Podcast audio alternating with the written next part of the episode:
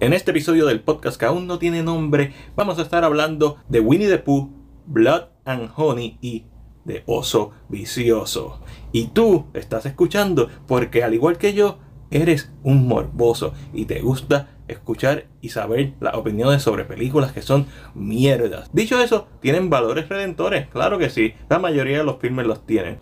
Y pues voy a ser lo más enfático hablando de lo bueno, lo malo y lo que hay sobre ambas. Te recuerdo que estos episodios los puedes escuchar a través de Spotify, Anchor y básicamente tu distribuidor de podcast favorito.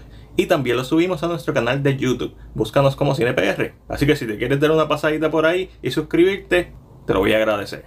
Bueno, vamos a lo que venimos. Recientemente vi en el cine Oso Vicioso y Winnie the Pooh, Blood and Honey, porque a mí me gusta ver todo tipo de películas, incluso aquellas que yo sé que van a ser malas. Vamos a empezar por Oso Vicioso, porque yo sé que ustedes quieren escuchar sobre Winnie the Pooh, esperen un momentito. Cocaine Bear es una película dirigida por Elizabeth Banks, basada ligeramente y bien ligeramente sobre unos hechos reales que ocurrieron en 1985, en donde durante un tráfico de drogas un montón de cocaína cayó en un bosque y meses después encontraron a un oso muerto que había consumido sobre 75 libras. Eso fue lo que pasó. Y dicho oso se encuentra en exhibición en un mall en Kentucky y tiene un letrero que dice Cocaine Bear. So, esta es una historia famosa para la gente local. Los plebeyos como nosotros probablemente nunca habíamos escuchado de esto y probablemente eso es lo mejor que tiene el filme que nos da la oportunidad de aprender sobre un evento real. Lo hace a través de la ficción exagerada porque esto es una comedia negra de horror, es un filme que no trata de ser muy serio sin embargo, no es exactamente lo que el trailer promete. Y si ya viste mi reseña en video en YouTube, pues sabes que a mí lo que no me gustó fue el arco de historia dedicado a la mamá buscando a la hija. Porque eso no es lo que promete el trailer. Todo lo que sale en los trailers para mí funcionó. No es que una majestuosidad ni una obra maestra, pero era exactamente lo que yo quería ver. Lo de la mamá no, yo para nada quiero ver eso, ni me interesa. Porque básicamente aquí hay varias historias ocurriendo. Esta está en la pequeña que se fuga con un amiguito y van al bosque porque ella quiere pintar en unas cascadas. Y entonces está la mamá buscando a esta nena. Por otro lado está la guardia bosque que tiene una cita romántica y por otro lado está un detective que está buscando las drogas y están unos criminales que fueron enviados por el que estaba a cargo de vigilar que ese cargamento llegara a su lugar, el cual no llegó. Y de por sí nada más decir todos estos arcos de historias que están en la película, la misma se siente saturada. Esta película es una que tiene demasiados personajes. Y ese es uno de los problemas también del filme, que no tiene el suficiente body count, pero tiene demasiados personajes y muchos de ellos sobreviven. Pero fuera de esos elementos, yo creo que es un filme que está bien dirigido, que está bien actuado, incluso el arco de historia de la mamá y la nena, aunque a mí no me gustó, está bien actuado, eh, está competentemente filmado, los efectos visuales, teniendo en cuenta que esto es un filme, ¿verdad? No de alto presupuesto, se ven bastante bien. Esto hubiera sido una película bien interesante si lo hubiera hecho un tipo como Guy Ritchie o Edgar Wright es una película divertida. ¿Vería una secuela? Si vería una secuela, vería Cocaine Shark. Claro que vería Tiburón Vicioso. Siempre con la expectativa de que va a ser un filme por debajo del promedio. Además, Ray Liotta, siendo este su último papel que terminó, la película es dedicada a él, hizo un buen trabajo, nada del otro mundo. Esta es una película en donde todo el mundo hizo un buen trabajo. Y ahora vamos al main event. Vamos a hablar de Winnie the Pooh Blood and Honey, dirigida por Rage Drake Waterfield. Tenemos esta versión de horror de Winnie the Pooh. ¿Y cómo es posible que esto pase? Pues básicamente porque los derechos del personaje ahora están en dominio público. Entiéndase que todo el mundo puede hacer lo que le dé la gana con Winnie the Pooh.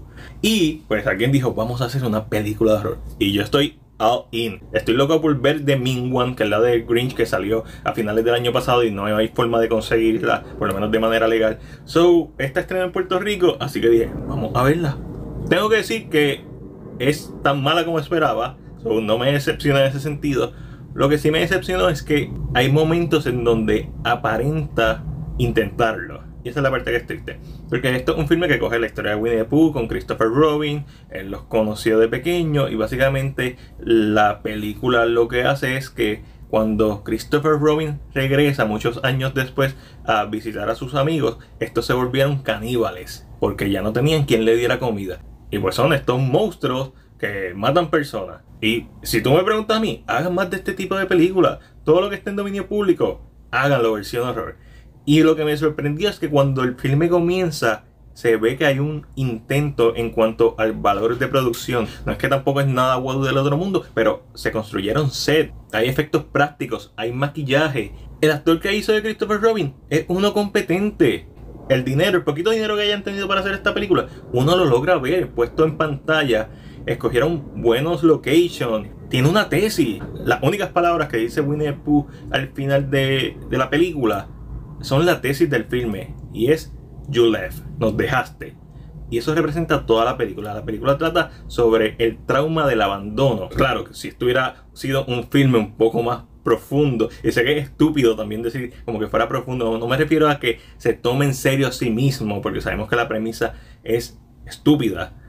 Pero si hubiera sido un poco más serio en el tema que elabora y no tener estos personajes random en esta casa, esta mujer en esta casa en un fin de semana sin ningún tipo de desarrollo de personajes. Básicamente son la modelo de Instagram, la pareja lesbiana que tiene algún tipo de problema, eh, la mejor amiga de la que asumimos la protagonista y la protagonista que tiene un trauma porque un tipo eh, pues se metió a su casa. Pues podemos ir a la raíz de la tesis del filme que es el trauma. Y esa propuesta es más interesante que lo que la película enseña. Esos primeros 10-15 minutos, aunque se siente que se está estirando el chicle, se dejan ver. Empieza con una secuencia animada y después vemos a Christopher Robin regresando con su pareja y eso creo que es uno de los puntos débiles que haya ido con su pareja le quita impacto al final. Si hubieran sustituido a su pareja por el personaje fémino protagonista hubiera sido mucho más interesante el filme. Quizás uno más simple pero más interesante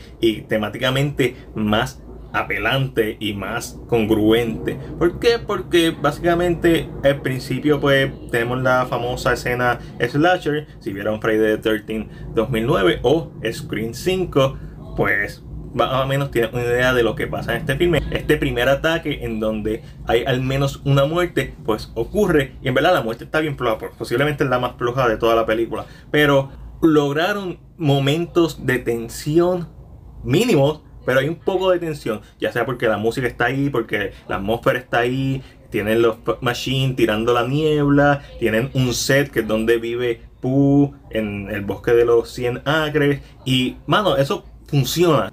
Y de momento pasa esta apertura y tenemos a este nuevo personaje que se va de fin de semana con sus amigas para tratar de superar su trauma. Y como les dije, Básicamente nos presentan un, personaje, es una modelo de Instagram y ese es el total desarrollo. La próxima escena que la vemos, muere. Y ahí comienza básicamente la mitad de la película y uno siente que todavía está en el primer acto porque el filme, el guion es un asco, esa es la realidad.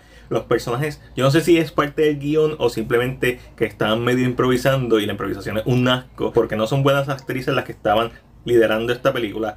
Y una de las peores cosas que tiene el filme es que todo lo que los personajes van a hacer lo dicen antes de hacerlo. El personaje de Piglet y el de Pooh pues se ven bien mayormente. Hay unas partes donde se nota que tienen guantes. Y hay un momento en la edición que estoy seguro que ya sea por tiempo, hay una de las amigas que no llega con ella. Pues ya tú sabes que obviamente esa se va a perder en el bosque y la van a notar. Exactamente. Pues ella se pierde, llama a su amiga, bla, bla, bla no lo cogen porque todas las amigas tienen, ¿verdad? Prometieron dejar los teléfonos, a pesar de que su otra amiga no ha llegado y saben que la va a llamar. Entonces la película tampoco hace mucho sentido de esa parte. Pero nada, ella llama, no los consigue y después cortamos y ella está en el medio de la puñeta, sin ninguna explicación, tratando de llamar, como si estuviera tratando de buscar señal, pero no lo dejan claro. es un corte bien abrupto y ahí es donde aparece Pooh. Y se siente la escena como si ella ya hubiera intentado escapar de Pooh pero a la misma vez nosotros lo estamos viendo por primera vez y la secuencia está bien que ver y la muerte está ok, pero uno de los mayores problemas que tiene esta película es que si tú la estás viendo por los efectos gore, te vas a decepcionar también porque a pesar de que hicieron buen trabajo con efectos gore, estos son dañados por el CGI. La sangre que sale CGI muchas veces y se ve mal Punto. Se ve mega mal. Yo no esperaba que esto fuera una buena película cuando la estaba viendo. Yo esperaba que fuera una, qué sé yo, una C máximo. Y las cosas que son buenas de este filme, pues me gustaron. Hay una clara referencia a Halloween Kills, película que odio, por cierto, que es cuando de momento a Pulo están atacando un montón de personas. It was funny because esa secuencia en Halloween Kills es una porquería. Y en esta película es igual de porquería, pero en esta película hace sentido que esté. Y la secuencia final está chévere. Lo único que esta película no justifica su duración. Fue más larga de lo que debió ser. Esto debió haber sido un filme de 90 minutos como máximo. Y tiene por lo menos 10 a 15 minutos de más por lo menos. Yo diría unos 20 minutos de más entre todos el bla bla bla de los personajes. Los personajes son el típico personaje estúpido que se va solo a un lugar o que acaba de ver que hay alguien ahí a través de una foto y le da la espalda a, esa, a ese mismo lugar donde vio a la persona pasar. Y la película muchas veces intenta artificialmente crear la tensión utilizando eh, luces que se prenden y se apagan. Y existe. Eso es lo que puedo decir de Winnie the Pooh, Blood and Honey. Te recomiendo que la veas. De verdad que sí. Para que aprecies un buen filme. Un buen filme de slasher o un buen filme de horror. Esta película no lo es. Dicho eso, al igual que Cocaine Bear, si deciden hacer otra película de un personaje de dominio público, la voy a ver. Como les dije, estoy loco por ver The Grinch. O sea, no es The Grinch, es The Mean One. Y aunque sean malas, mano, yo me disfruto de estas películas. Porque es divertido hablar de ellas, es divertido hablar de las cosas buenas que tienen y que sorprenden. Igual o más divertido hablar de lo trashy que son. Y no simplemente por hablar mierda, aunque eso es parte de, sino porque es divertido hablar de cine en todos sus aspectos. Es divertido hablar de cine cuando un filme más profundo, con una tesis que te deja pensando, pero de la misma forma sigue siendo divertido hablar de una película que falla en todo lo que intenta hacer, o en la mayoría, como en el caso de estos dos filmes. Claro, claro, hay una diferencia. ¿Cuál es mejor de estas dos películas? Oso Vicioso claramente es la mejor de estas películas. ¿Cuál película me sorprendió un poquito más por lo que tiene? En base a lo que yo esperaba. Winnie the Pooh, Blood and Honey. Pero está malita. Yo no sé si le voy a hacer una reseña formal a Winnie Pooh, Blood and Honey. Porque esta semana salen varias películas que quiero ver y algunas las quiero reseñar como Scream 6. Pero, si no le hago una reseña, por lo menos aquí escuchaste mi opinión en el podcast que aún no tiene nombre. Tengo ahí para hacerle un episodio dedicado a dos películas de Hitchcock que vi recientemente y a películas de venganza, específicamente las de Lady Snowblood y Lady Vengeance. Pero vi estas dos películas esta semana y dije, perdería una oportunidad si no hablo de estas dos películas de horror con osos. Y sabes que es verdad porque me estás escuchando hasta aquí.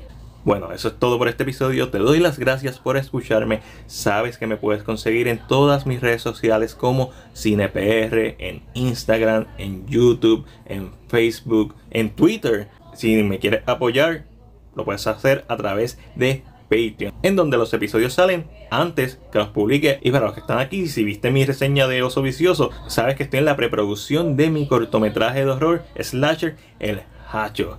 Y pues los dejo porque me tengo que reunir con el director. Así que, bye bye.